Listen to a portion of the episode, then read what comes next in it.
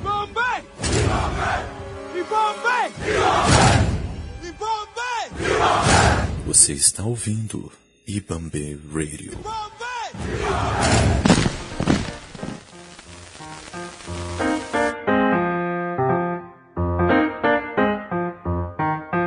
Fala galera, eu sou Natália e esse é o Politicamente Preto número 6. E hoje a gente tem um convidado muito especial de um portal muito importante é, para aqueles que querem acompanhar uma mídia antirracista e que tem aí como diretriz um jornalismo voltado para os direitos humanos, é, para a denúncia da violência do, do Estado. Então hoje a gente está recebendo o Antônio da Ponte Jornalismo e a gente vai conversar um pouco sobre a importância de uma mídia antirracista, de como a profissão dos jornalistas está sendo atacada é, no governo Bolsonaro.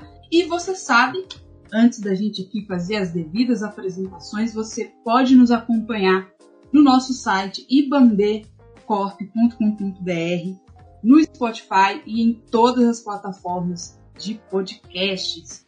Então, está, estão aqui comigo o, o Deltz. Por favor, Deltz, se apresente. Olá, gente. Salve, salve. Uma ótima tarde quente para todo mundo aí que está nos ouvindo. Aquele abraço, galera. Estamos sempre junto aqui e hoje fazendo, né, nesse formato aí de entrevista com o Antônio. Empolgado estou. Antônio, muito obrigada por estar aqui. Topar eu que agradeço. Com, com a gente. E antes de mais nada, eu queria que você falasse um pouco do projeto da Ponte Jornalismo, como surgiu essa iniciativa, para que também os nossos ouvintes, quem ainda não conhece, por favor, acesse a Ponte Jornalismo, que é bastante importante. É, boa tarde a todos, é, obrigado pelo convite. Estou é, muito feliz de poder estar aqui nesta tarde quente, né? Aqui em São Paulo está bem quente também. É, é, muito bom estar aqui e poder falar um pouco do, do, trabalho desenvolvido pela Ponte Jornalismo. Então, começo, é, pelo começo, é, meu nome é Antônio Junião, eu sou cofundador é, e diretor de arte da, da Ponte. É, a Ponte é um veículo nativo digital nascido em 2014. É, a gente a gente inaugurou a ponte. Por, é, são, assim, no, no, começo da ponte eram vários jornalistas, né, que alguns se conheciam, outros não, que se uniram pra, porque existia uma, uma necessidade, a gente sentia uma falta de, da, né, de quem já estava no, no, nos veículos impressos há muito tempo, sentia uma falta de uma discussão melhor sobre temas e problemas estruturais muito caros assim à, nossa sociedade, né? A gente sentia uma necessidade muito, muito grande de, de debater mais a fundo a questão ligada a, a, a, direitos humanos, né? A gente sentia uma necessidade de, de, debater mais a fundo essa questão dos muros sociais, né? Que dividem e hierarquizam a, as metrópoles. A gente sentia uma necessidade de, de, de, de tocar em temas, né? Ligados a, a, a, a violência do Estado, né? Por conta do braço da braço do Estado que sempre chega na periferia fazendo estrago, que é, que é, que é o braço armado da, do Estado, que é a polícia, é, conversar mais a fundo sobre a, a questões ligadas ao racismo, né? Porque assim, se, se discutia racismo muito assim, como se fosse uma, uma questão individual, né? Um, um, uma violação de pessoa para pessoa, mas não, é, racismo ele é estrutura, né? Ele é estruturante da sociedade. É, a gente sentiu uma dificuldade muito grande de falar sobre a questão ligada à violência de gênero, né? E, e falar e, e, de, e, também a gente sentia uma necessidade muito grande de, de, de ter né, a, a, voz das pessoas que estão no, nos territórios periféricos, assim, essas vozes elas precisavam ter mais representatividade, elas precisavam ter igual, é, igual direito de se manifestar como a voz de quem está no centro, né? É, então a ponte ela nasce, o próprio nome já diz, é ponte, né? A gente é, é, você conectar, você conectar territórios, conectar classes sociais, conectar, é, é conectar pessoas para que exista uma diversidade de fato, né, é, onde todos tenham uma, onde, onde todos tenham é, a sua voz reconhecida e respeitada e porque sem, sem essa diversidade e essa equidade de vozes, a gente não tem democracia, né? Então a ponte ela nasce nesse contexto em 2014, é, nasce de forma digital já, a gente não, não chegou a ter, a ter de ter edições, edições impressas, é, e a gente começou a trabalhar desde 2014 é, com esse foco de é, direitos humanos, segurança pública e justiça, porque a gente, porque com esse, nesses três campos a gente, a, a, é, a gente conversando, é, conversando entre nós e com os movimentos sociais, etc., a gente percebeu que é, são esses campos assim que a gente estava é, percebendo um, um, um, uma falha de cobertura, né? Que, que, os, que, o jornalismo mainstream não chegava. O jornalismo mainstream ficava no centro expandido não chegava nos territórios, né? Como a gente diz aqui em São Paulo, o, o jornalismo mainstream, né? Eles não, não passavam da ponte para lá, né? Então a, a, ponte ela chega com essa ideia de, de ir levar o microfone até, até, o, até, até o cidadão que está sofrendo violência para que ele conte a sua história, né? Para que ele conte sua história, para que ele conte é, a maneira como ele quer ser visto e como ele conte também como ele produz conhecimento, né? Porque, por exemplo, a gente fica muito restrito às versões oficiais, às versões de academia, mas esquece muito de contar é, ou de ouvir as, as versões é, as versões de quem de quem é, de quem tem, de quem está na, tá na ponta. Né? Então a ponte ela nasce assim em 2014 é, durante o, o, um percurso grande assim de 2014 até 2017 a gente foi com, um grupo, depois algumas pessoas começaram a sair porque você a ponte era sempre um sonho né, das pessoas de, de trabalhar num veículo que se tivesse mais liberdade para cobrir os assuntos que precisavam ser cobertos, mas uma, um, um, é, mas jornalismo não é uma coisa simples e, não é uma, e é uma coisa cara, né? E as pessoas têm boleto para pagar. Então, de dois, até 2017, muita gente saiu porque tinha que, tinha que defender o ponto de cada dia. E de 2017 para cá, a gente, daí os que ficaram resolveram é, trans, é, pensar em estruturar o veículo mesmo como uma empresa para que as pessoas tivessem salário, é, tivessem benefícios, para porque senão o trabalho ia morrer, né? Então a ponte tem é, nasce, né, de, um sonho, nasce de, de uma ideia de, de construir um, um jornalismo voltado para questões sociais e de 2017 para cá, é, esse, esse mote nosso de construir um jornalismo é, mais humano, ele ganha essa, essa, essa injeção também de é, empreendedora, né? E o que mantém a gente trabalhando firme e forte até hoje. Não sei se eu falei, falei, se deu para passar uma ideia mais ou menos do que é a ponte. Valeu. Agora sim, Nelson, se apresente e depois Valentina, quem quiser já emendar a sua pergunta, podem ficar à vontade. É, bom, primeiro eu vou me apresentar aqui, sou a Valentina, faço parte da IBAMB, também faço parte de um coletivo chamado Rua e admiro muito o Ponte, estou muito feliz de estar aqui, de poder estar conversando, tendo essa troca e queria falar, queria perguntar, né, sobre esse contexto que nos últimos anos a gente sabe que as discussões de gênero, discussões estão crescentes, né? E queria saber como você avalia esse momento. É, queria que você opinasse também sobre os grandes jornais falarem sobre isso. Você acha que isso é está sendo mais por uma obrigação? Eles estão sendo mais obrigados por essa conjuntura a falar sobre isso? É, obrigado, obrigado pela pergunta. É, eu acho que o, o que acontece hoje é que, acho que o primeiro, primeiro ponto que assim, a ponte a gente sempre gosta de falar sobre problemas estruturais, né? E, e, porque se você não parte da estrutura para entender, né, o, o que está acontecendo, você, você, faz, você tem é, visões muito parciais do que acontece. E uma das, das coisas que a gente fala aqui dentro da ponte é que, assim, é, não tem veículo pequeno e veículo grande, assim, sabe? É porque Existem veículos, é, porque todo mundo é cobrado da mesma forma. Né? Então a questão não é de tamanho. A gente existe veículo rico e veículo pobre. Né? Então a gente sempre gosta de politizar essa questão porque a gente é cobrado. É, se você é, é, é, não tem dinheiro, você é cobrado do mesmo, do mesmo modo de, de quem tem, entendeu?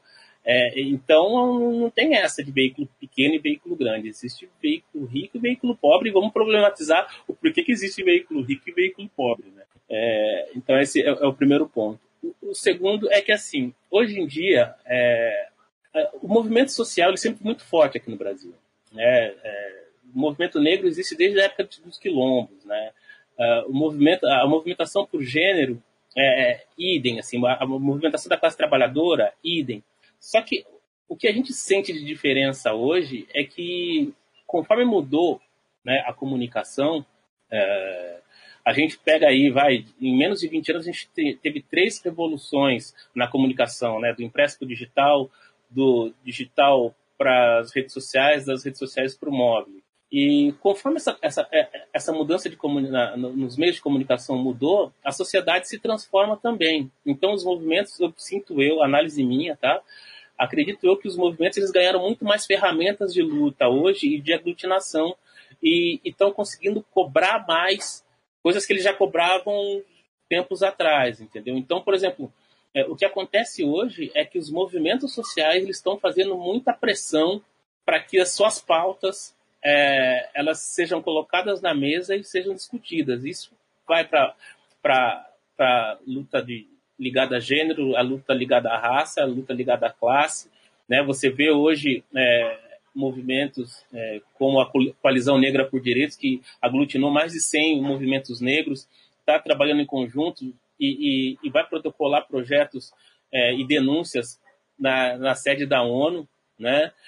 assim como o movimento indígena, é, assim como a, a, pauta de diversidade, ela está sendo prova é, ela está sendo estimulada e, e, debatida muito mais dentro das empresas, dentro da, das instituições. Então, eu, eu, sinto hoje um movimento, um movimento, os movimentos sociais muito mais fortes assim por conta da agilidade que essa comunicação nova né, ela, ela promoveu. Obviamente, essa comunicação nova ela traz aí várias várias problematizações, né? É, então aí as fake news, né, que deixa a gente mentir. É, mas eu sinto assim os movimentos sociais muito mais fortes, os movimentos por moradia, os, os movimentos da, das mães, né, da, da, Mães de Maio, Mães da Leste, Mãe de Manguinhos, que, que, vão cobrar o Estado por conta do assassinato, do genocídio do, da, da, juventude pobre periférica. Né? Então, eu sinto é, os movimentos muito mais articulados hoje por conta dessa, por, dessa comunicação que ela está tá mais fluida. Obviamente que essa comunicação mais fluida ela traz contradições também, que, é, que eu já disse aqui, por exemplo, da, da, de você ter uma, uma extrema direita muito mais, é, muito mais é, é mais forte também hoje em dia. Essa resposta ela está vindo forte também. Mas eu sinto que os movimentos sociais hoje eles estão com, é, eles estão mais articulados e, e, e, e eles é que estão provocando essa, essa mudança. Muito obrigado pela presença aqui, Antônio. A pergunta, ela é meio que uma pergunta duas em uma, tá? A primeira é voltada mais para o âmbito de como você escolheu, como você viu essa escolha de profissão e, é, é, é, e como foi esse processo de formação, né? E, e, dentro dele, como, como isso te chamou a atenção para exercer essa função de jornalista. E também é, eu queria entender um pouco melhor como é essa visão né, da profissão dentro dessa era de propagação de fake news e como você também já complementou falando desses novos, né, dessas novas revoluções midiáticas, desses novos veículos, é, como está funcionando a mídia hoje. Então seriam essas duas perguntas. Tá, vou, vou começar, é, começar a responder aqui, mas aí se eu esquecer alguma coisa, você vai me lembrando que eu vou, que eu, que eu, que eu vou falando, tá? Ah, Primeiro assim, é, o começo, o começo, né? É, eu, assim, como jovem negro, né, eu sempre, eu, eu sempre gostei de, de, de contar histórias. Né? Acho, que, acho que tudo partiu daí. É, partiu de contar histórias e, e, e, eu, na verdade, eu nunca pensei em ser jornalista. Né? Tanto é que a, a universidade que eu fui fazer né, foi, a, é, foi de artes plásticas. Né? Eu sou formado como, como artista visual, mas é, sempre me interessei pela notícia, sempre me interessei por contar histórias, sempre me interessei por, é, por saber o que as pessoas pensam, sempre me interessei em, em ah, de, de, de saber é, de ouvir histórias das pessoas, né? Então, por exemplo, eu fui fazer é, artes, é, artes plásticas, é, já gostava muito de, de desenhar, é, de, de, ver não só histórias em quadrinhos, mas charges, cartoons, que eram desenhos mais voltados para a imprensa. É, e quando eu saio da universidade, eu consigo o primeiro emprego dentro de, de, um, de um jornal. Né? Eu, eu brinco que assim, eu me, me formei artista plástico, mas antes de me formar, coloquei o pé dentro de uma redação e de lá não sai, não sai mais, entendeu? Daí tô, tô dentro do jornalismo é, até hoje. Comecei como cartunista, ilustrador, designer, é, e hoje sou diretor de um veículo é, e conto minhas histórias de várias maneiras, né? Não só com texto, mas com ilustrações, com charges, com vídeos e, e, e todos os formatos que essa, que essa tecnologia permite. Né? Então, eu, eu acho assim que é, existe uma necessidade de, de você ser formado, né, de você é, é, contar histórias com texto, é muito interessante, é, é, legal. Mas existem várias outras maneiras de você contar a história. O fotógrafo é um jornalista, né? o ilustrador é um jornalista. A partir do momento que você está dentro de uma redação, né, é, contando histórias, contando fatos, sabe, você está tá, tá fazendo material jornalístico, entendeu? É, então foi, foi é, essa profissão ela chegou até mim, né, por conta de eu gostar de, de, de contar histórias e nela eu tô até hoje, né, até porque hoje em dia você tem, você tem essa possibilidade de você contar as histórias que você quer contar, né? Por exemplo, eu já trabalhei para vários veículos, né? Tanto da, da imprensa mainstream como da, de, de, de veículos é, de, de, de veículos de outros veículos, mas hoje em dia eu vejo que é o que eu estou contando as histórias que eu quero contar, sem recorte, sem filtro, né? Sem é, se preocupar com o anunciante.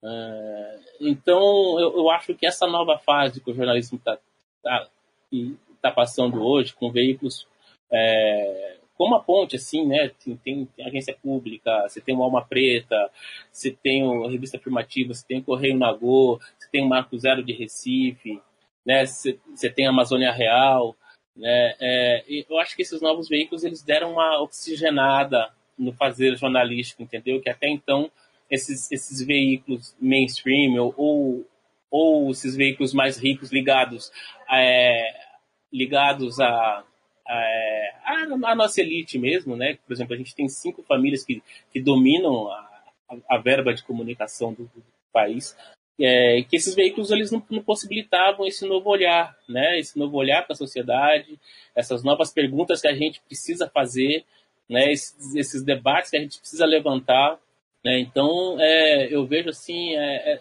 esses veículos nativos digitais que estão surgindo agora, é, eles são um novo respiro né? Um novo respiro para um jornalismo que estava tava velho, modorrento, paquidérmico e que agora está tá sendo obrigado a se reinventar também, né? E qualquer outra pergunta mesmo? Esqueci. Era, era um pouco relacionado com, com esse com, com, como é, é, é, a gente encara esse futuro das mídias, mas eu só queria fazer um comentário que hum. é, é, a questão da gente questionar por que que, né, como ver essa escolha, é, como, como levou a, é justamente isso. para mostrar pra gente, principalmente pro jovem, pro negro, pra pessoa que tá buscando, né, desenvolver um, um caminho e ver esse interesse em contar uma história, ou desenvolver propriamente para a profissão do jornalismo, é justamente é, é buscar esses pontos de, de é, é, digo mesmo como um exemplo, sabe? Olhar ver o que está sendo feito hoje em dia e poder eh, saber como a pessoa que está fazendo ela conseguiu né, chegar ali e fazer. Então, obrigado. E a, a segunda, segunda pergunta era mesmo essa de como as mídias, né, como, como é, nesse futuro essas mídias seriam, né, a, a, essas novas mídias, elas vão impactar ainda mais com a questão de fake news, né, essa mistura que a gente perde em saber dentro da própria rede social é, o que, que é fake news, o que, que é notícia de verdade. Hum. Então, que nem, por exemplo, eu, quando era, é, era, era mais novo, assim, é, eu sentia muito, assim, a necessidade, né, é, de me enxergar, né, nas histórias, me enxergar como protagonista, de me, de me enxergar até em profissões consideradas de, de, de renome ou de valor, assim, porque você não via dentro do jornalismo, você não via dentro dos livros didáticos. Pessoas negras e indígenas, por exemplo, é, como médicas, como engenheiras, né, como dentista, é, como jornalista, né, é, então isso era uma coisa que sempre me incomodou bastante, assim, e que o jornalismo, como criador de imaginário, não só como, como, como criador, é, estimulador de debate e, e, narração de fatos, mas o jornalismo, como, é, como a indústria cultural, eles criam imaginário.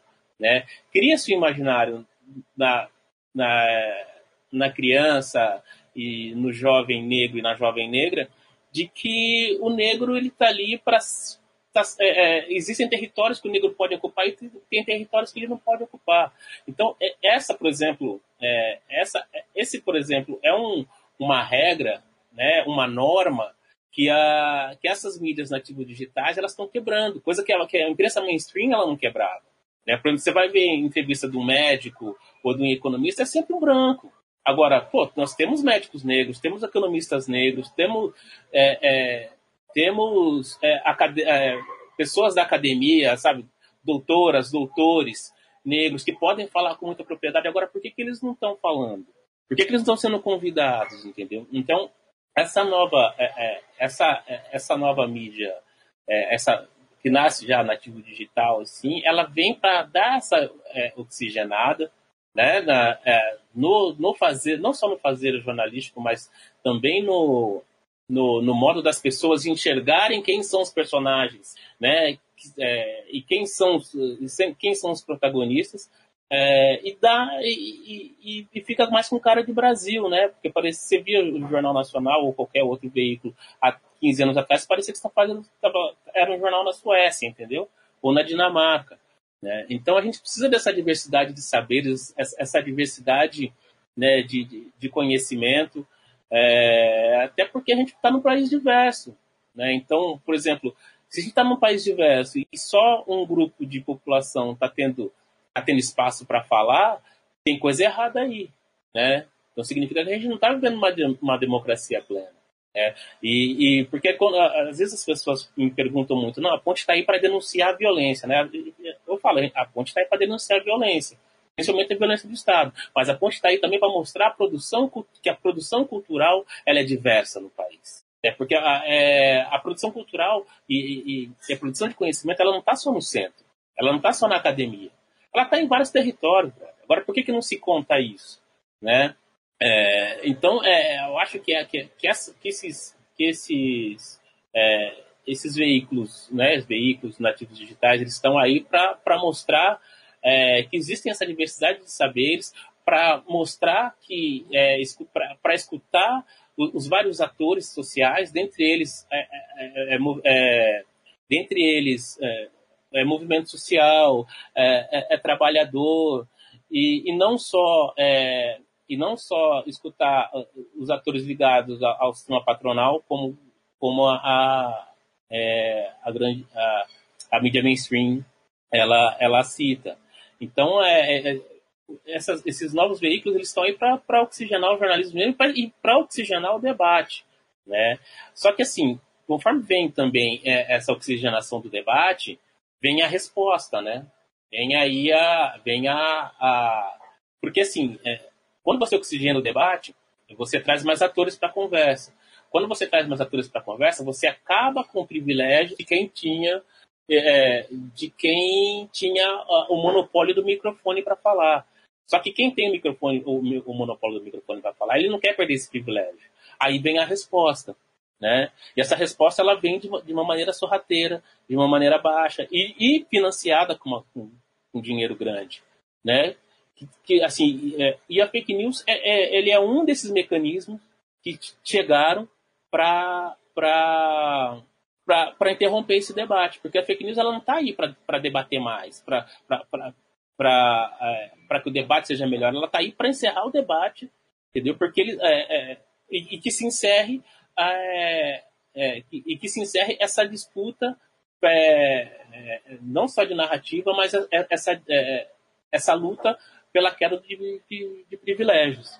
Então a fake news ela é uma realidade hoje. Obviamente que ela não começou hoje, fake news, é, eu gosto de brincar que a fake news ela começou desde. Ela chegou aqui junto com as caravelas, entendeu? É, por exemplo, a construção de, de, desse imaginário que o negro ele é indolente, que o negro ele não tem, não tem capacidade, que o negro tem que ficar, é, o negro e o indígena tem que ficar restritos a certos territórios.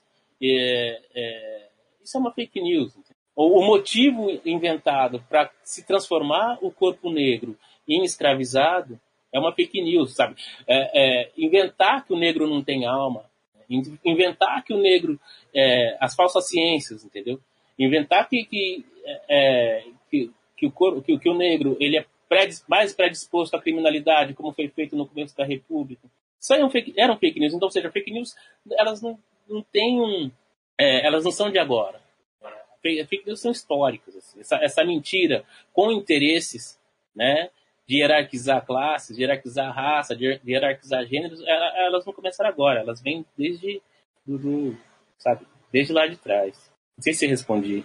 Não, respondeu certinho, assim. Então, é meio que com uma consequência de um movimento que já é natural desde que existe a propagação da notícia. Perfeito. É, acho que seguindo aqui tem algumas outras perguntas. Nelson? Opa, tô aqui. É, Antônio, primeiramente, prazer. Nelson, uh, muito obrigado por você estar aqui nesse nosso, nesse nosso espaço. A presença vai agradecer muito o nosso podcast. É sempre bom a gente dar vazão a, a pessoas que estão conseguindo produzir, que todo mundo consiga ver o que, que é possível você fazer sua arte e você, uh, você lutar com isso. E a minha pergunta é justamente sobre isso, sobre a sua formação de artista.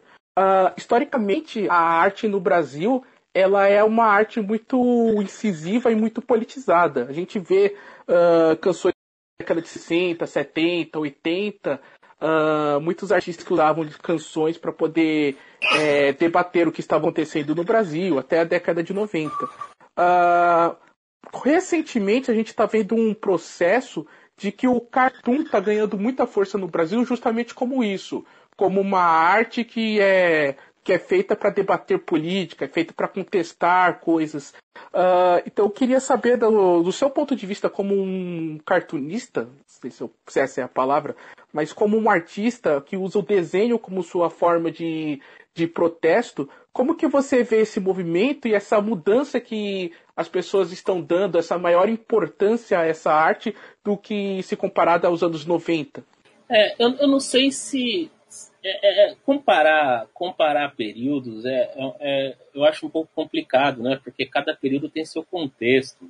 Mas falando assim, vai desde que comecei a minha carreira nos anos 90 até agora, é, eu vejo, por exemplo, que a Charge ou o Cartoon, eles, é, eles sempre, é, eles não, eles não estão em, é, em, em constante debate, mas eles sempre aparecem em questões especiais para é, e causam e causam debate, né? Porque é uma imagem, né, cara? Então o, o cartoon ou a charge é, é, aparece ali como uma imagem é uma imagem que comunica muito rápido, né?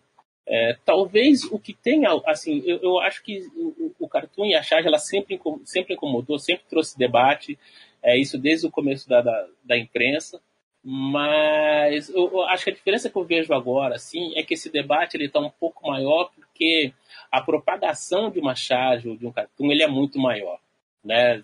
Hoje em dia você tem o WhatsApp, entendeu? É, hoje em dia você tem redes sociais. É, antigamente, por exemplo, vai, vou falar do, do começo do, do, dos anos 90, que os jornais eram impressos. A Folha tinha, vai, vamos, acho que, vamos ver, eu acho que o, o jornal que, que, que, tinha uma tiragem maior, final de semana, que chegava a quase um milhão de, de, de exemplares, o Globo mesma coisa, o Estadão um pouco menos. Mas você pensa, a gente está numa população de 200 milhões de pessoas, entendeu? É, o que, que é um milhão de tiragem? É muito curto, né, o, o a propagação. É, então, e, e, hoje em dia, é, você não publica só no impresso, você publica nas redes sociais. Por exemplo, é, antigamente eu publica, publicava um cartoon ou uma charge no, no, jornal, eu sabia que tinha lá um alcance, né? É, mas hoje em dia você publica nas redes sociais, você perde controle sobre o trabalho, entendeu? Ele vai para o planeta inteiro. São 7 bilhões de pessoas. Acho que, que, que acessam a, a, a, internet são, são lá 2, 3 bilhões, ou metade. Mas é, é, é, é, o trabalho ele viaja muito mais rápido. Eu acho que mudou daquela época para agora não é nem só não é a discussão que ela causa, mas é o, a, a, quantidade de gente um, que uma charge ou que um, que um cartoon atinge. Assim, né? É, e, essas, e, e, esse, e, atingir esse público também traz um feedback para o artista, né? Porque antigamente eu publicava numa, num jornal, numa revista impressa, eu tinha um feedback de que, sei lá, estava passando na rua, quem me conhecia, falava, ah, vi seu trabalho aqui. Ou um amigo, ou outro jornalista, me davam um feedback do que eles achavam. Hoje em dia você publica o seu trabalho, ele já está sabe, no Instagram, Facebook, já cai no, no, WhatsApp, você não tem nem controle mais, né, para onde ele vai. É, e o feedback ele vem da mesma maneira, ou pessoas que amam, pessoas que odeiam, pessoas que te xingam, né? Então eu acho que o que mudou hoje é, é a amplitude né, a amplitude de, do trabalho. Né? Antigamente ele ficava mais restrito, é, era mais regional. Assim. Hoje em dia não, você publicou, ele está na rede, ele está no mundo. Eu acho que é mais a, a amplitude mesmo, né, é, do que você publica.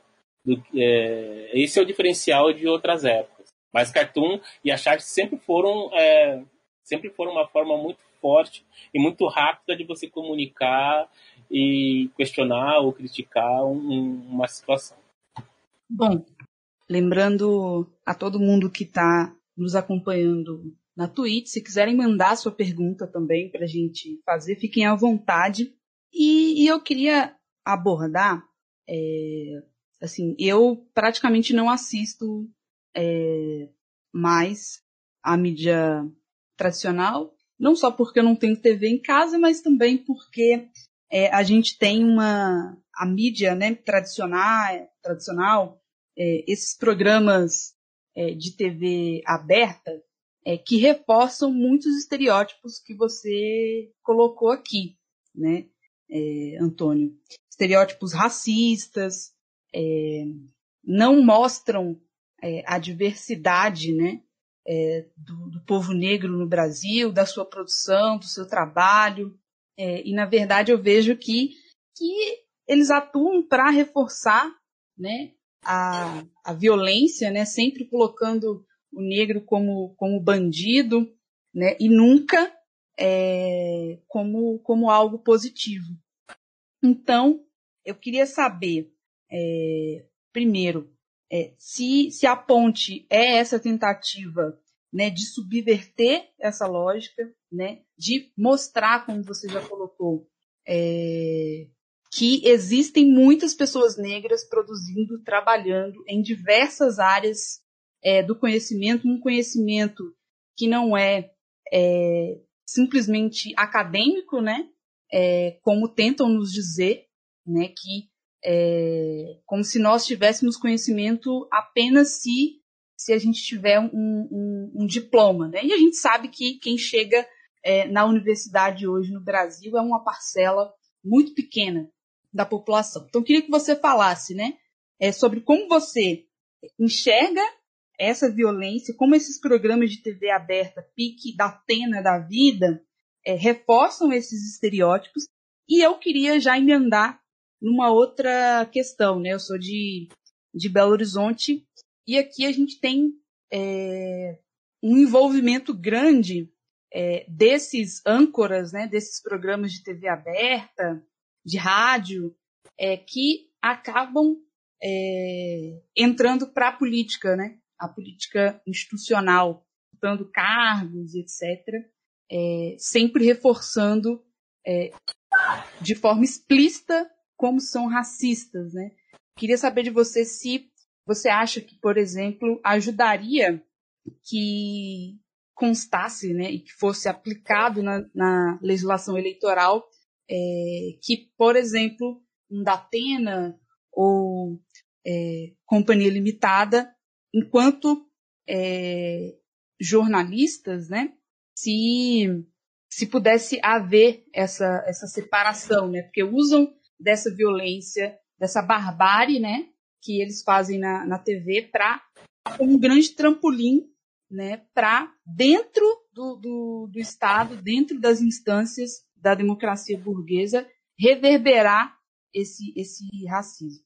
É, é para falar sobre essa imprensa tradicional, essa imprensa mainstream, assim, é, é sempre legal a gente voltar para voltar para para o Brasil colônia, né? Para voltar e, e, revisitar essa história de como o Brasil foi formado, né? Para que que o Brasil foi formado? O, o Brasil foi um país assim que foi colonizado para servir, né? de fornecimento de mão de obra para a Europa, né? É, nunca teve, nunca teve é, um, o objetivo da, da, fundação do Brasil nunca foi de, de, fazer desse país ou desse espaço, desse território, né?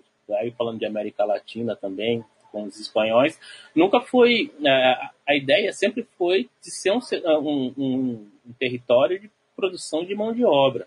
É, esse, esse é, o, é, o, é, o, é o objetivo originário dos europeus virem para cá e o, o, objetivo originário de, de, de, de, de eles estarem aqui, né? É, nunca, nunca foi o objetivo deles nunca foi reconhecer essa terra, né? Como como um espaço de produção de conhecimento com de, de valor cultural, né? De valor histórico, de saberes milenares então, a formação aqui do, do, do nosso país, é, ela tem esse caráter totalmente de fazer, é, é de, de, deixar esse território aqui à margem, né, e só mandar o, os produtos, é, é os insumos para fora. E assim que a gente foi formado, né, com mão, mão de obra escrava, que também não teve um, um, um, o seu corpo reconhecido, né, para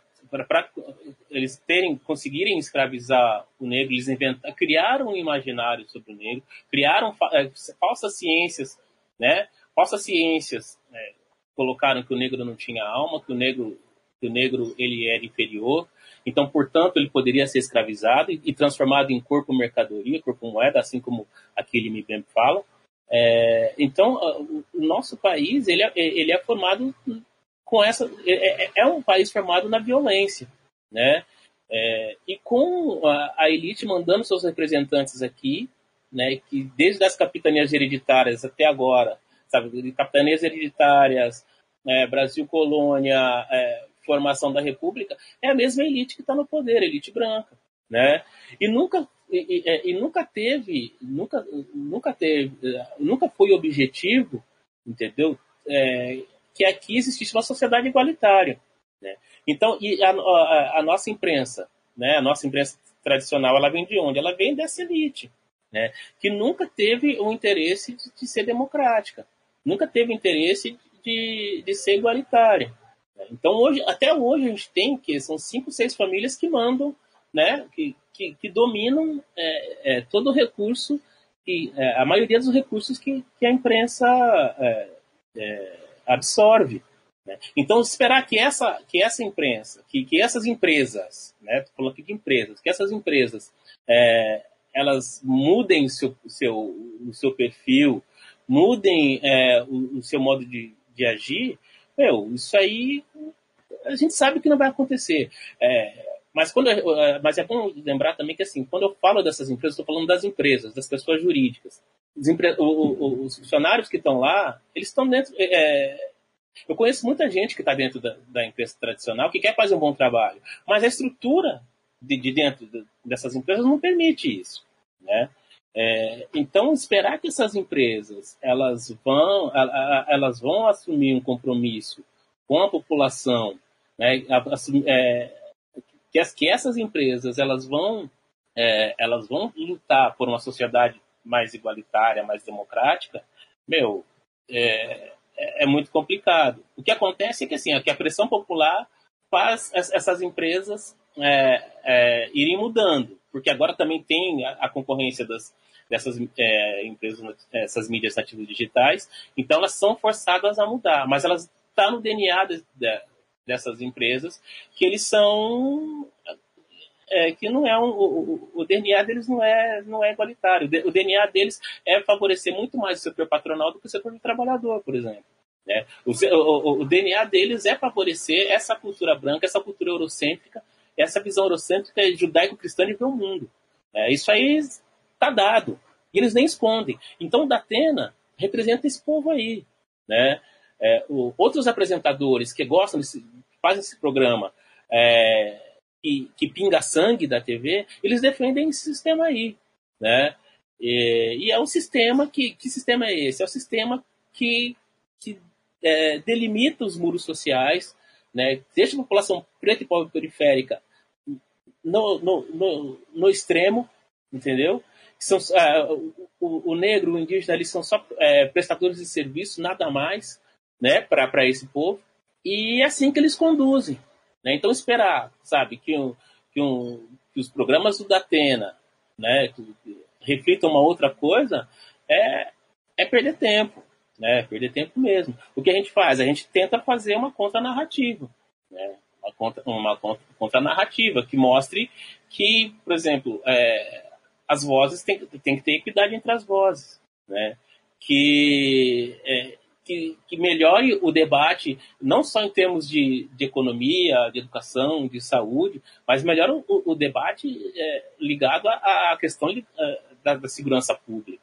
Né? Porque, por exemplo, segurança pública é um, é um campo da política que não se debate, sabe? Se debate como, com seriedade que tem que se debater. Né? Quem tem o monopólio dessa discussão, dessa discussão são os militares e o Estado.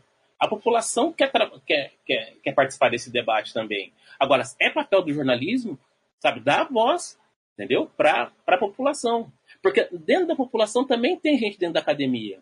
Tem gente da periferia dentro da academia, tem gente da, da, da, da, da periferia que está produzindo conhecimento. Por que, que essas pessoas não têm, é, é, elas não têm o direito de, de falar e de propor ideias, de propor soluções? Né? Então, o, o é, a, a, gente, a gente vê que, que dentro desse, desse espaço tradicional, né, que daí, daí é, isso vai além de, de, do jornalismo, vai da, esse espaço da branquitude, né, que delimita territórios, é, eles não querem debater. Para eles, assim, eles não querem debater porque debater eles vão ter que expor que eles têm privilégios, né? E, e eles não querem perder esse privilégio. Então é por isso que esses programas, é, esses, esses programas ruins continuam. É por isso que é, essa, essa forma eurocêntrica de ver, de ver o mundo, ela, ela é, é eles tentam manter isso de, de tudo quanto é, é, é, forma possível, porque sabem que a partir do momento que eles abrirem a guarda para um debate mais amplo, eles sabem que eles não, não, não vão ter, que eles não, não, vão conseguir segurar toda a indagação e toda a, o, o questionamento que, que virá para questionar esse sistema, né? Quem quer o passe de primeira agora?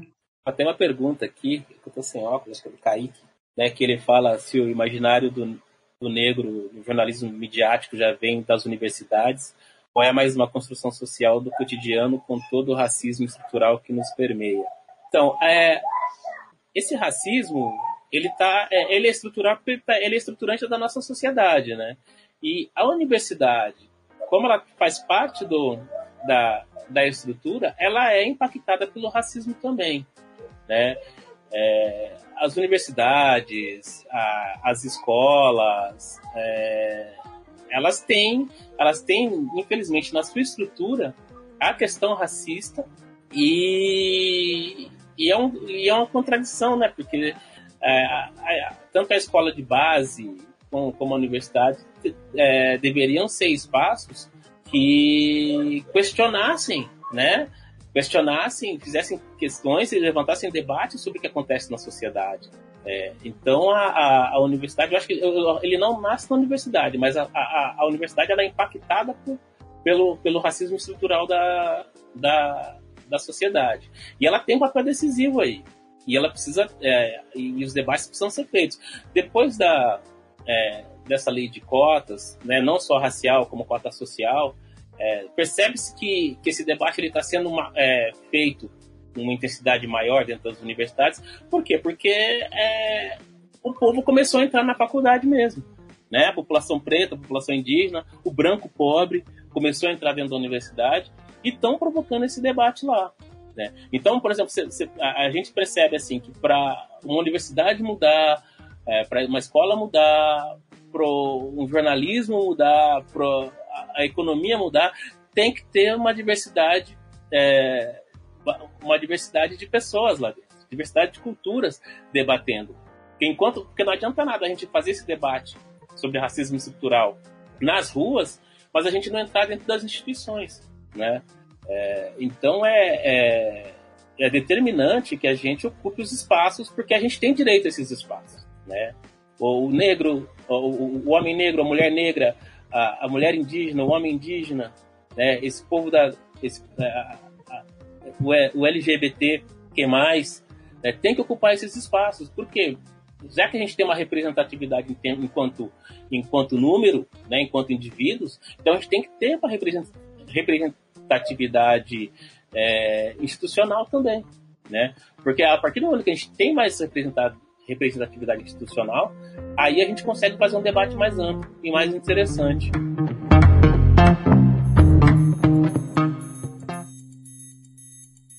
Eu tenho uma, uma outra pergunta aí, já que a galera tá meio tímida. É, é, a entrevista né, do Silvio Almeida uh, pro Roda Viva, ela, ela foi bastante importante é, para mim, pelo menos, né? É, e, a repercussão foi positiva, porque é, primeiro que é, até que enfim, né, reconheceram o Silvio como um grande intelectual é, brasileiro, né? É, e foi bem ali no, no auge da, da rebelião negra nos Estados Unidos, que segue, né?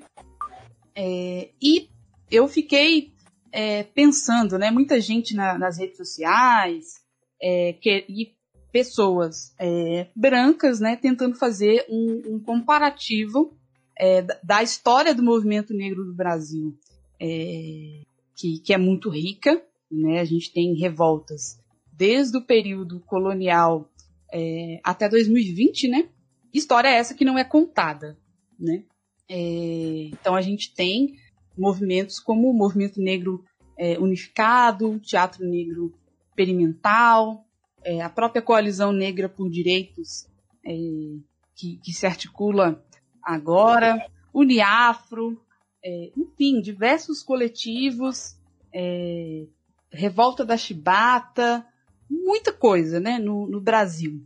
É, queria que você colocasse assim, né, sobre essa essa riqueza, né, da, da luta do povo negro no Brasil, né, é, e como a gente poderia contribuir para mostrar é, é, que essa história existe, né, porque, é, ao meu ver, é, não é que as pessoas acham que não é, que ela não existe, tentam fazer uma comparação de processos completamente diferentes, né? Até porque o nosso país teve uma, uma ditadura que não só é, produziu aí um intervalo em termos de, de, organização do movimento negro, mas também fez isso com o movimento sindical, o movimento estudantil, é, outros movimentos sociais. Como a gente poderia é, contribuir, né, quem está nos ouvindo, é, acompanhando aqui na Twitch, quem vai nos ouvir depois, é, como mostrar que essa história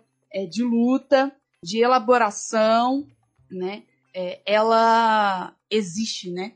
É, dá voz a, a, essas pessoas. Então, eu acho que, que a forma mais interessante de se fazer isso, obviamente, é, a gente precisa continuar acompanhando as lutas, precisa é, continuar fortalecendo os movimentos, a gente precisa continuar levantando os debates sobre, sobre branquitude, sobre privilégios, sobre esse imaginário construído né, da, da população negra indígena aqui, que, que é um imaginário construído para criminalizar e marginalizar né, a, a, gente. A gente precisa é, debater muito, é, é, é debater e, e debater e argumentar contra essa narrativa que é, que é imposta, isso desde a fundação do Brasil.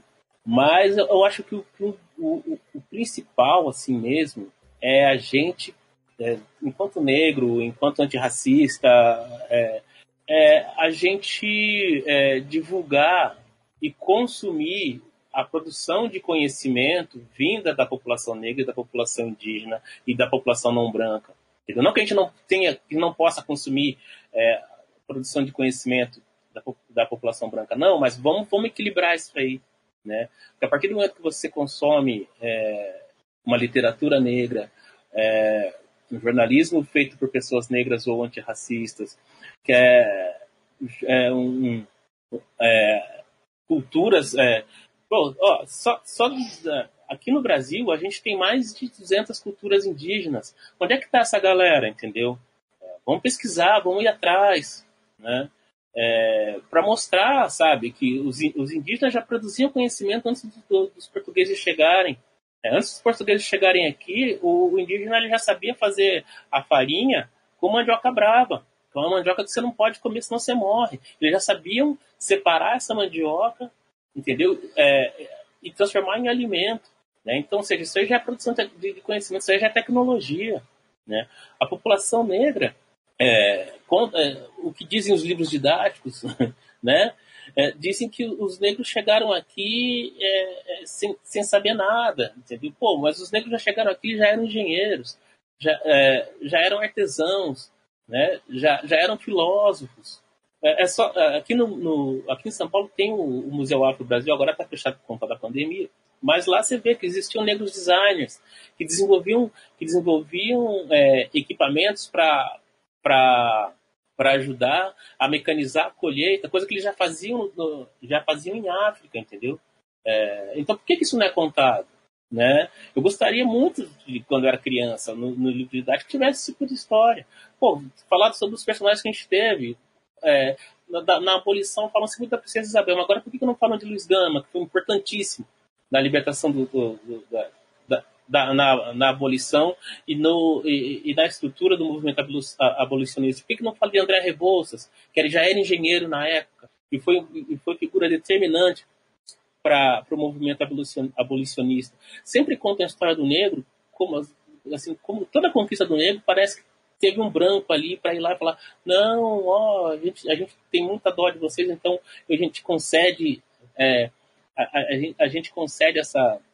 A, a, gente vai diminuir a sua dor. Mas não, foi o negro que. que foi, foi, o próprio negro, o próprio movimento negro que está trabalhando aí faz anos para que, isso, que essa libertação aconteça. Né? Então, a gente. É, lógico que a gente tem que estar junto dos movimentos, tem que estar junto do. É, tem que estar.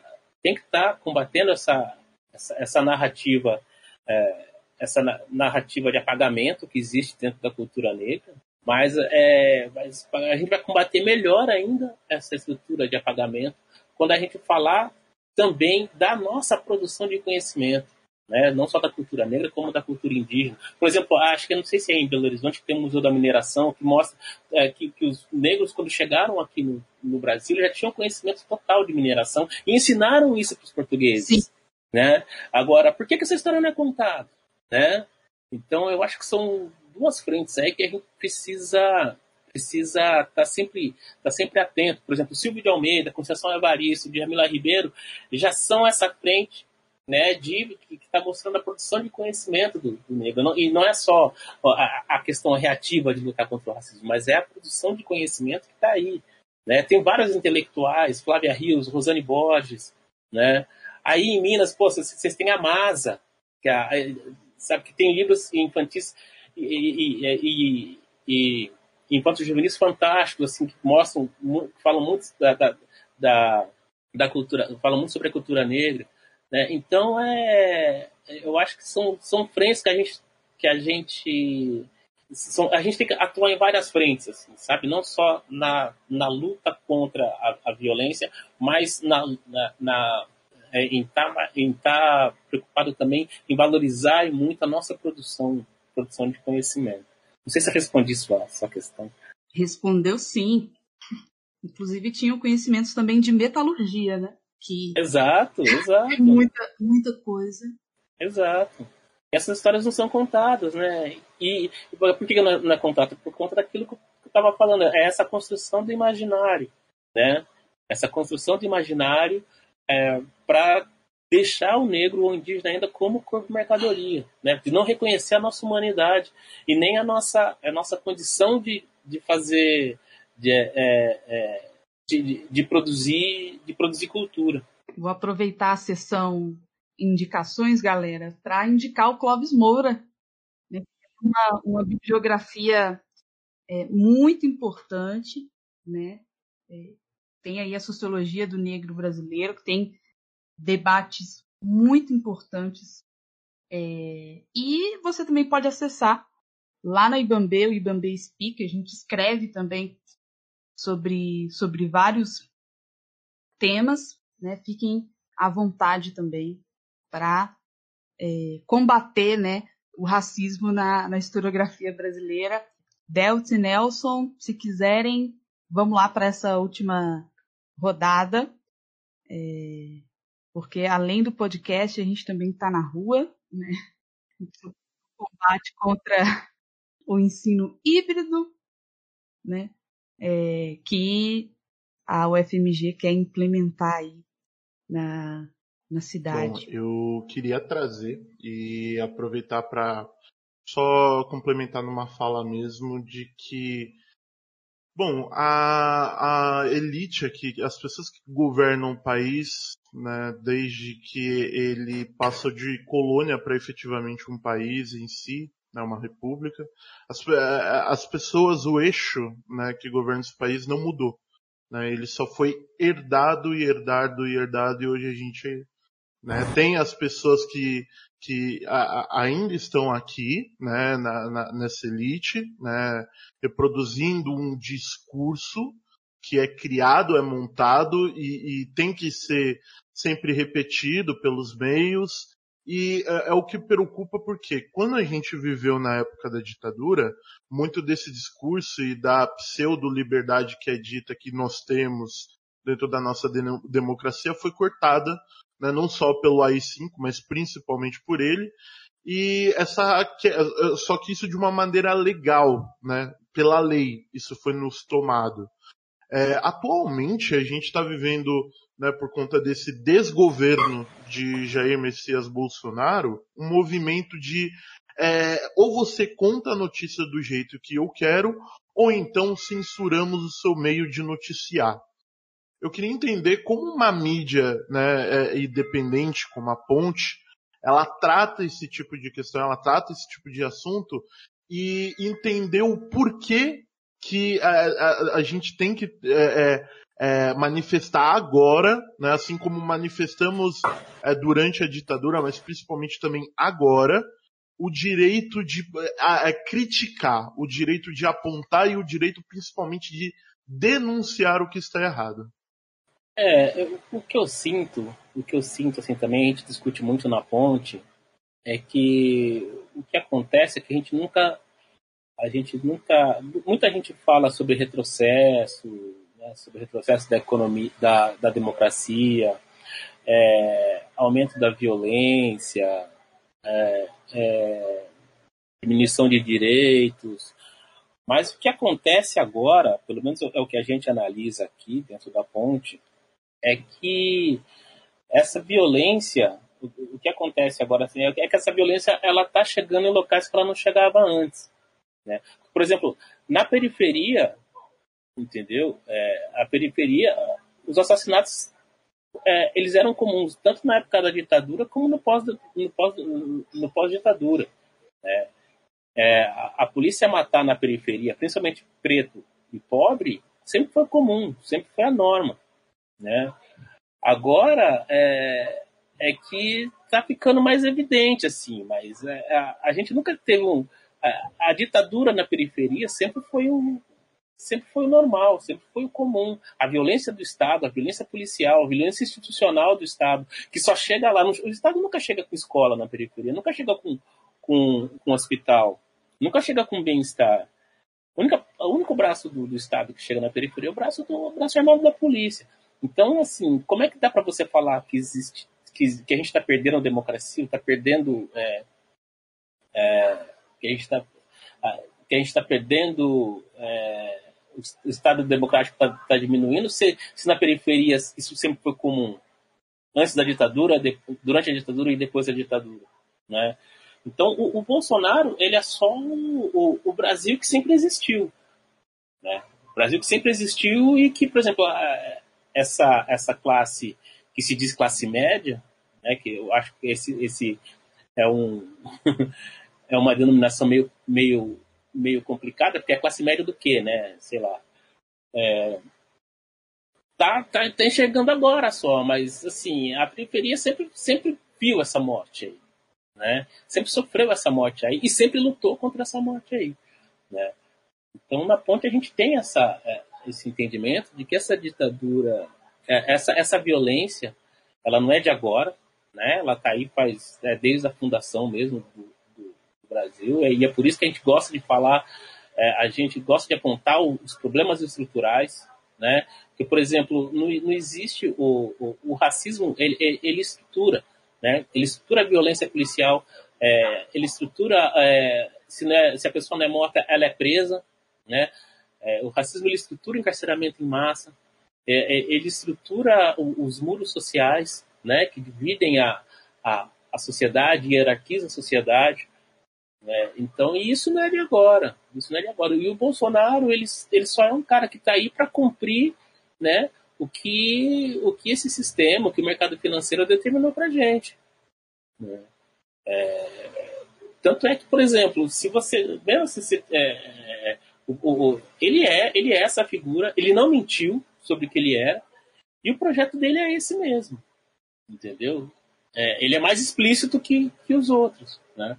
É, o projeto dele é esse: é, é, trans, é, é, é, é acabar com o direito trabalhista para que a pessoa fique presa ao estar a, a, presa ao, ao, seu trabalho e sem direito nenhum.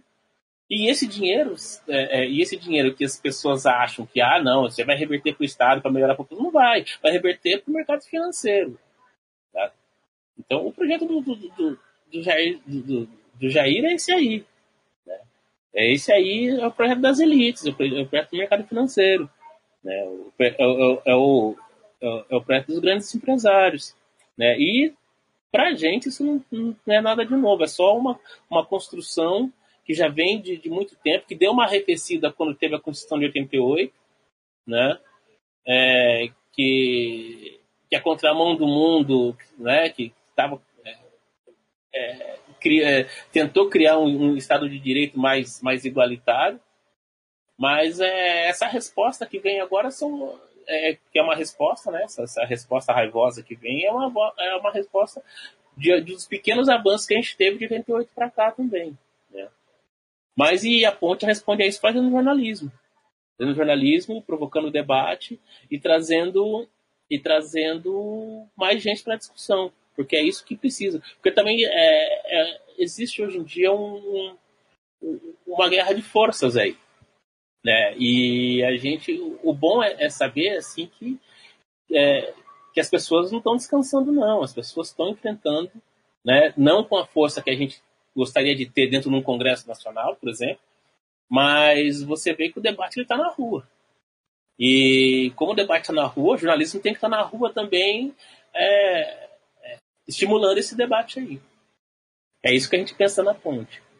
É, eu só queria fazer mesmo uma provocação, Antônio, que é justamente é, isso que você falou me despertou um, um baita gatilho, né? A classe média. Né? A palavra média delimita justamente é, você pegar o meio termo e se a gente for pegar os reais milionários, né, a elite real que ganha para lá de milhão, é, e você pegar a classe média, né, que se separa da, da do, do, pobre em si, fazendo muitas aspas, é, é, que ganha mil a dois mil, a classe média ganharia aí cinco mil até dez, quinze mil. Onde é que está essa média, né? Não deveria ser uns quinhentos mil, deveria Exato. pagar para estar tá na. A, a, o povo não entende que essa distinção de média para pobre, na, na verdade existe só o rico que é, é, que é rico e sempre foi rico, que é herdeiro de gente rica, e o pobre que herdou a herança do ser pobre e é, é, é briga, né? É, eu, eu recentemente, ainda no mês passado, teve aquele caso dos dois Mateus, né? Um que uhum. era o entregador, que foi entregar né, a, a, comida, e o outro Mateus que era um suposto né, filho de alguém numa classe média que morava num condomínio de gente da classe média. Você vê que são dois pobres na realidade, um jogando na cara do outro que é menos pobre, mas ainda e, e, e, e, referenciado né, por essa questão do racismo incutido, porque ah, ah, você é pobre, eu sou menos pobre, mas olha a minha pele, aponta pro braço, sabe? Então assim, Exato. isso é uma construção que serve para continuar nos dividindo, para continuar, sabe? Exato, porque assim, é, eu, eu, sinto assim que a, que a, população ela tem uma dificuldade de se entender enquanto classe trabalhadora, entendeu? É, não tem classe média, brother. Nem se disse aí, não tem classe média. É, pô, você, Muito bom. É, porque se fosse para é, ser média, você, tem, você teria que ter, sei lá, 500 mil reais por mês, saca? É, exatamente. É, exatamente. Pô, a gente tem que se enxergar enquanto classe trabalhadora, tem que enxergar que a gente é um país em que, meu, metade do país não tem, não tem saneamento básico, né? metade, 100 milhões de pessoas não têm saneamento básico. 5% das pessoas ganham, tem, tem a renda média de 5 mil reais por mês. Entendeu? E desses 5%, menos de 1% ganham mais de um milhão, velho. Saca? Então é. é onde está a classe média aí? É, é, a gente tem que chegar enquanto classe trabalhadora e exigir os direitos. Só que as pessoas acham, né? Porque tem uma MEI que ele é empresário, sabe? É, então, e, e, acha que o problema dele é quem ganha menos que ele do que quem está lá ganhando sem trabalhar, entendeu? Via mercado financeiro. Né? Então, enquanto o brasileiro não, não entender essa chave aí, vai ficar difícil. Né? É, primeiro, eu ia voltar um pouquinho, é, que vocês estavam conversando antes sobre educação, e eu acho super importante. O, o, primeiro podcast que eu gravei assim na vida foi sobre isso, a necessidade do estudo preto.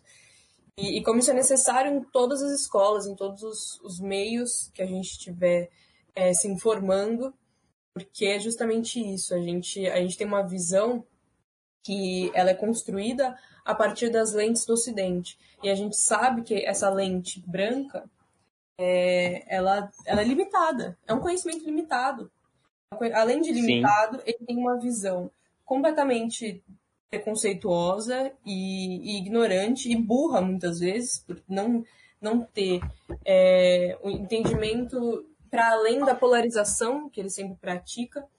E por isso eu acho muito importante que a gente pregue isso e vá atrás disso, de, de produzir conhecimento, consumir essa produção de conhecimento é, que não seja a branca, exatamente como você falou. É bom consumir também a branca?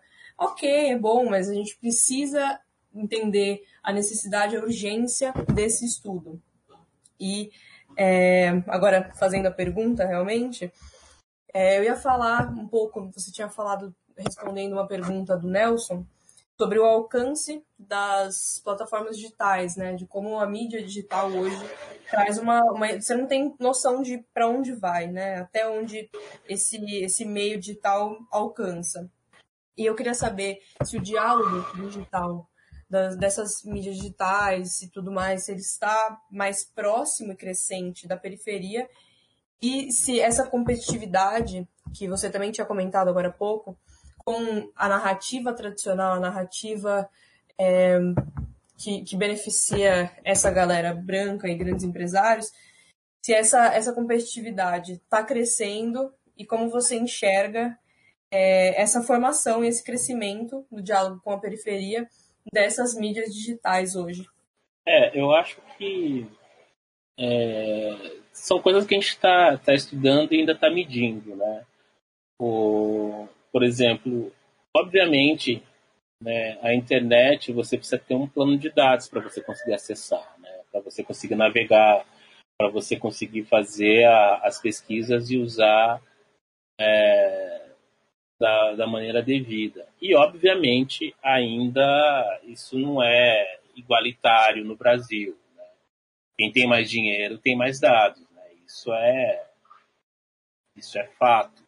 Mas a gente sente assim que, por exemplo, é, os movimentos organizados eles estão conseguindo se organizar melhor depois da depois da, da internet. Ficou mais fácil se comunicar. Hoje em dia você tem um celular, entendeu? Para filmar, para filmar as ações, principalmente a, a, as ações do Estado, as ações da, da polícia. Você manda esse vídeo. Obviamente que não é todo mundo que tem acesso, mas muita gente, mas muitas denúncias da que a ponte cobriu aqui na periferia de São Paulo foi feita por, por vídeo de morador que filmou uma agressão, uma, uma violência policial, né? É, no campo acontece a mesma coisa. Né? Então a gente ainda tem, a, gente não tem um, um, a gente tem uma desigualdade em termos de acesso de internet, isso é fato. Mas a gente percebe que as, os territórios eles estão muito melhor cobertos por conta de, de ter notícias é, é, de, das denúncias chegarem até a gente depois da, da, da, da internet. Isso, isso é, é, um fato, assim. Né? Porque os vídeos, eles chegam. É, sempre tem alguém com celular. Ele não está acessível a todos ainda, mas sempre tem um, dois com celular que conseguem reportar. Ainda existe um caminho grande né, de, de, de democratização mesmo, em termos de, de ah, de qualidade de sinal, né? De qualidade de sinal. É, mas assim a gente percebe que melhora. Uma das coisas que a gente, outra das coisas que a gente percebe também, o nosso acesso ele é muito mais via mobile do que via desktop. Então, assim, o que acontece né, como mídias como a Ponte e como outras nativas digitais, a gente tenta se adaptar a esse formato, né? É, com textos não muito longos, é, trabalhar imagens Vídeo é uma coisa que a gente tenta é, trabalhar, mas de uma maneira que não fique pesada, porque as, se as pessoas não têm muitos dados, elas não vão conseguir, elas não vão conseguir acessar. É, a gente está tentando é, utilizar mais o WhatsApp, que é onde as pessoas se comunicam mais. Por exemplo, o Facebook ele come muito dado, né? Então, dificilmente as pessoas acessam tanto assim. Embora ele tenha um, um acesso bom, é, as pessoas de periferia, a comunicação é, é pelo zap, entendeu?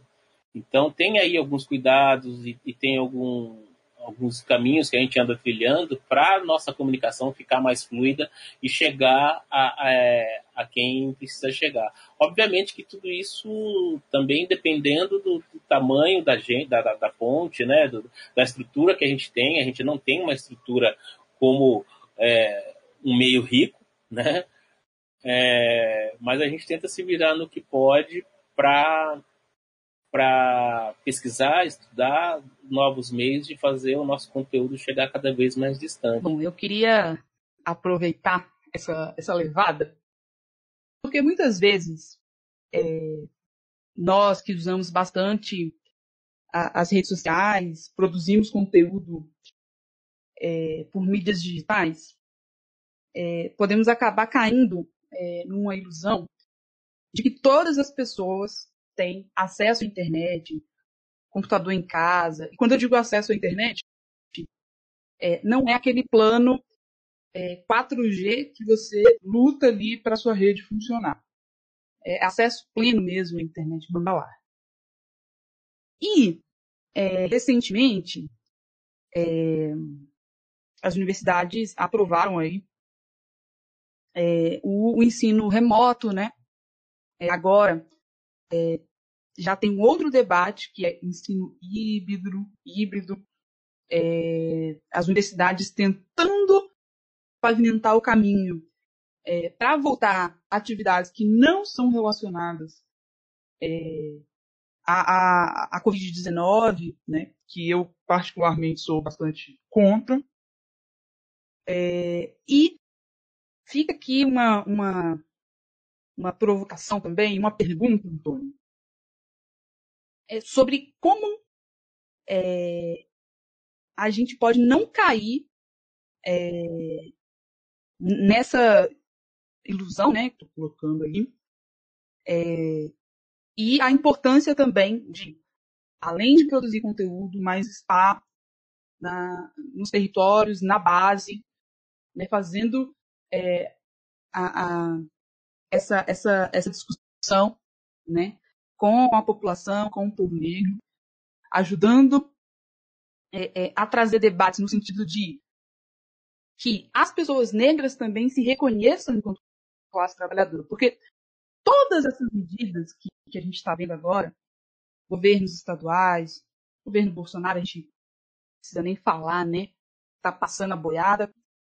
É, dessa importância né, da, da organização, de, de estar na base e de dar voz para essas pessoas que estão é, se mobilizando. E por fim, aí para geral mesmo e para você, é, sobre essa questão da, da educação remota. Né? Eu, particularmente, acho que ela é bastante excludente, né, porque não foi garantido é, o, o, acesso, é, bolsas, uma série de, de, de, questões, e que agora a gente vai passar aí por uma etapa é, também de tentativa de abertura das escolas na, na educação básica. E para fechar mesmo, como vocês lidaram é, com. A gente estava falando de fake news, né? Sobre essa tentativa de deslegitimar é, os dados sobre a Covid-19 no Brasil. É, o, a Covid, ela veio, ela chegou, né, para. Ela balançou tudo, mas o, o, o essencial, assim, é que ela também mostrou o ela mostrou as deficiências que a gente tem né? e, e a dificuldade que a gente tem de, de entender que a gente precisa ter um Estado, um Estado forte, a gente precisa ter, um, ter programas sociais fortes, ter sistema de saúde forte, ter uma educação forte, né? A gente precisa, é, para quem para quem interessa um Estado fraco, só para o rico, né? do mínimo isso é bom para o rico. Para quem é para a classe trabalhadora, você precisa ter um Estado forte. Com um Estado forte, você, a, a, população teria condições de, de como a, a Dinamarca, né, é, de ficar em casa durante a pandemia. A população teria acesso a uma rede de saúde, entendeu? Sem é, é, precisar é, se expor. Né? Então, por exemplo, a, a, a Covid ela veio aí para escancarar, entendeu? Para esse povo é, que, a, que vive defendendo o Estado mínimo, que Estado mínimo ele só interessa para. É, é, é, Estado mínimo para a população Estado máximo para quem tem dinheiro, sabe? É, e, e, na questão da educação não é diferente. Como é que você vai propor educação em casa, sabe? Para uma família, vai tudo bem, vai que seja uma família um pouquinho mais estruturada, que o pai, que, que, que o, que, que o casal trabalhe, né, ou, ou, ou que, sei lá, o, o, o, provedor ou a provedora trabalhe. Ah, mas se você tem dois filhos, você precisa de dois computadores. Se você tem três filhos, você precisa de três computadores. Carregado na internet ao mesmo tempo. Entendeu? É, é fora, é fora de, do, comum pensar isso. As crianças estão aí, a criança da rede pública estão aí sem aula. Porque é impossível você implantar um, uma medida dessa, entendeu? De ensino à distância, sem debate, pior, sem estrutura nenhuma. Né? Então a, Covid ela chegou aí, eu acho que para escancarar os problemas que a gente já tem. né? É, mais de 130 mil pessoas morrendo, né? E só que a, é, os outros problemas não tiraram férias enquanto o Covid está aí, né? Então as pessoas continuam sem saneamento, sem educação, sem saúde, sem, sem, sem todo o resto. Né? Então, por exemplo, a, a, a questão da, da educação ela é mais um problema, é mais um dos problemas que se soma com a chegada da Covid, porque já era um problema gigantesco antes da chegada da Covid. Então é, é, é muito, é, é, é é, tem muito debate para ser feito e, e, e, os operadores do Estado, que não é a população, estão dando de ombros. Eles continuam essa agenda desmobilizadora, continuam essa, essa, essa agenda de desmonte, né? E, e a gente, mesmo você tendo movimentos organizados tentando combater, você percebe que é muito difícil ainda, porque a população ela está é, é, ela não entendeu direito o que acontece, né? E, e não está conseguindo é, elaborar uma, uma, uma reação. E, e quanto a essa outra coisa que você falou, eu, a gente é, é, tem que estar tá na rua, entendeu? Tem que estar tá na rua debatendo com essa população. Obviamente que hoje em dia é muito mais complicado estar na rua por conta do isolamento social. Mas é, o debate tem que fluir. Né? No caso do, do, do, jornalismo, assim, jornalismo é rua. É, logicamente que a gente sai com todo cuidado, né? tanto para proteger nossa equipe quanto para proteger proteger o, o, entrevistado, mas o debate ele se dá na rua. A rede social é, é ela é só um catalisador de uma ou outra, uma outra ação, mas a construção de movimento, a construção de, de alternativas, a, a, a, a construção de, de grupo, ela está na rua. Isso não tem, não tem o que discutir. E, e, e, e aí é, é uma crítica que a gente faz aos, é, aos partidos de esquerda que se distanciaram desse debate na rua, né? desse debate na, no, no corpo a corpo. É, num país de uma democracia frágil como a gente tem, você não pode abrir mão dessa, você não pode abrir mão dessa, dessa prerrogativa de estar na rua debatendo com a população escutando, né? E escutando, você tem que, você tem que se preocupar em ocupar os espaços institucionais, isso sem dúvida. Isso não tem mais é, abrir mão de estar no corpo a corpo, é, abrir mão de estar na, na, na formação de, de, de, de, novas lideranças, né? É, isso também é, é, é um, é um dos motivos que teve é, que a gente teve esse retrocesso. Né? A gente precisa estar na rua, né? jornalista precisa estar na rua, é, os movimentos precisam estar na rua, os partidos precisam estar na rua, é, e o debate precisa acontecer, porque senão, senão é, fica cada vez mais difícil. Com, é, e, e, a gente tem a Covid aí, né? Sim, sim. Inclusive, tá na rua para que as pessoas possam ter o direito de fazer Exato. quarentena, né? Que, que. Exato. Então, é, assino embaixo assim, as proposições que, que você colocou e quero muito agradecer pela sua participação, agradecer é, o trabalho que a Ponte vem fazendo e é, agora eu vou para a rua, né? Quero pedir aí pro Deltz, para Valentina fazer o jabá de vocês, para a galera não ficar com saudade. O Politicamente Preto tá no ar toda semana, né, trazendo informação, trazendo opinião. Lá na Ibambe Rádio, né, uma, uma, uma rede aí de, de podcasts produzido é, pela comunidade preta. Por favor, galera, façam o jabá de vocês. Ah, e, e posso falar uma coisinha? Claro. Então, é, e uma das coisas que é importante também é que, por exemplo, essa mídia, como a Ponte, como outros veículos, assim, é, eles para sobreviver, eles precisam, a gente precisa dos leitores também, né? Então a gente tem uma campanha de arrecadação, uma campanha de membros, né? Porque a gente também, a gente não quer só leitor, a gente não quer cliente, a gente quer pessoas que ajudem a gente a construir o veículo, entendeu? É, e, e lógico, e quem puder é, contribuir com com valores, a gente tem uma campanha que chama Tamo Junto, né? É, no site tem como participar, ou é ponte.org barra Tamo Junto, é, lá tem mais detalhes, que é uma campanha de, de, de pessoas, é, para pessoas que estejam é, que queiram ajudar o veículo a, a, continuar fazendo o trabalho que faz, entendeu? É, e isso é muito importante, né?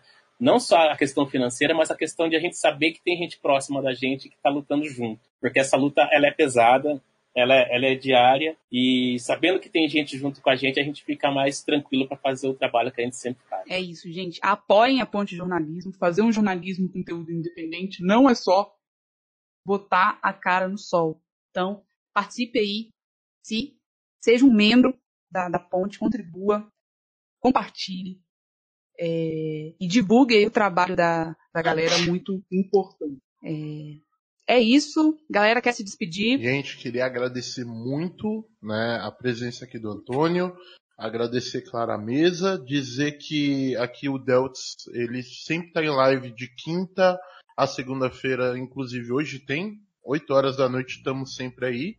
E para polemizar, para conversar, é, para né, produzir esse conteúdo que é importante de ter em várias é, mídias e também ajudar a divulgar todo mundo também é super importante, gente. Então aquele abraço e se protejam do sol. É isso. Ah, eu que agradeço, viu? É, um prazer estar aqui com vocês.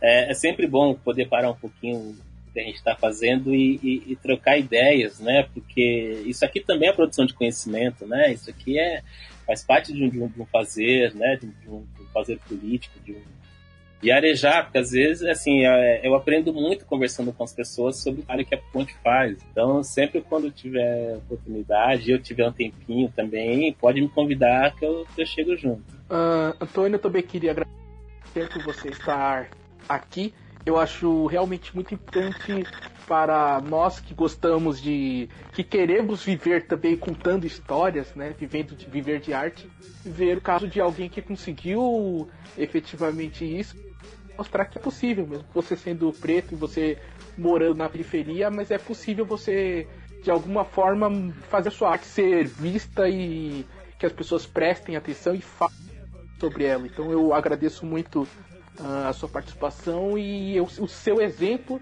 e a sua coragem de fazer aquilo que você faz. E eu que agradeço. E eu tenho um podcast, a Taberna do Manco. Uh, semana passada a gente gravou, inclusive, sobre o sobre como que tá a situação no superior do Brasil e a gente conversou bastante sobre a questão que foi abordada aqui, uh, que é a questão do ensino à distância, né?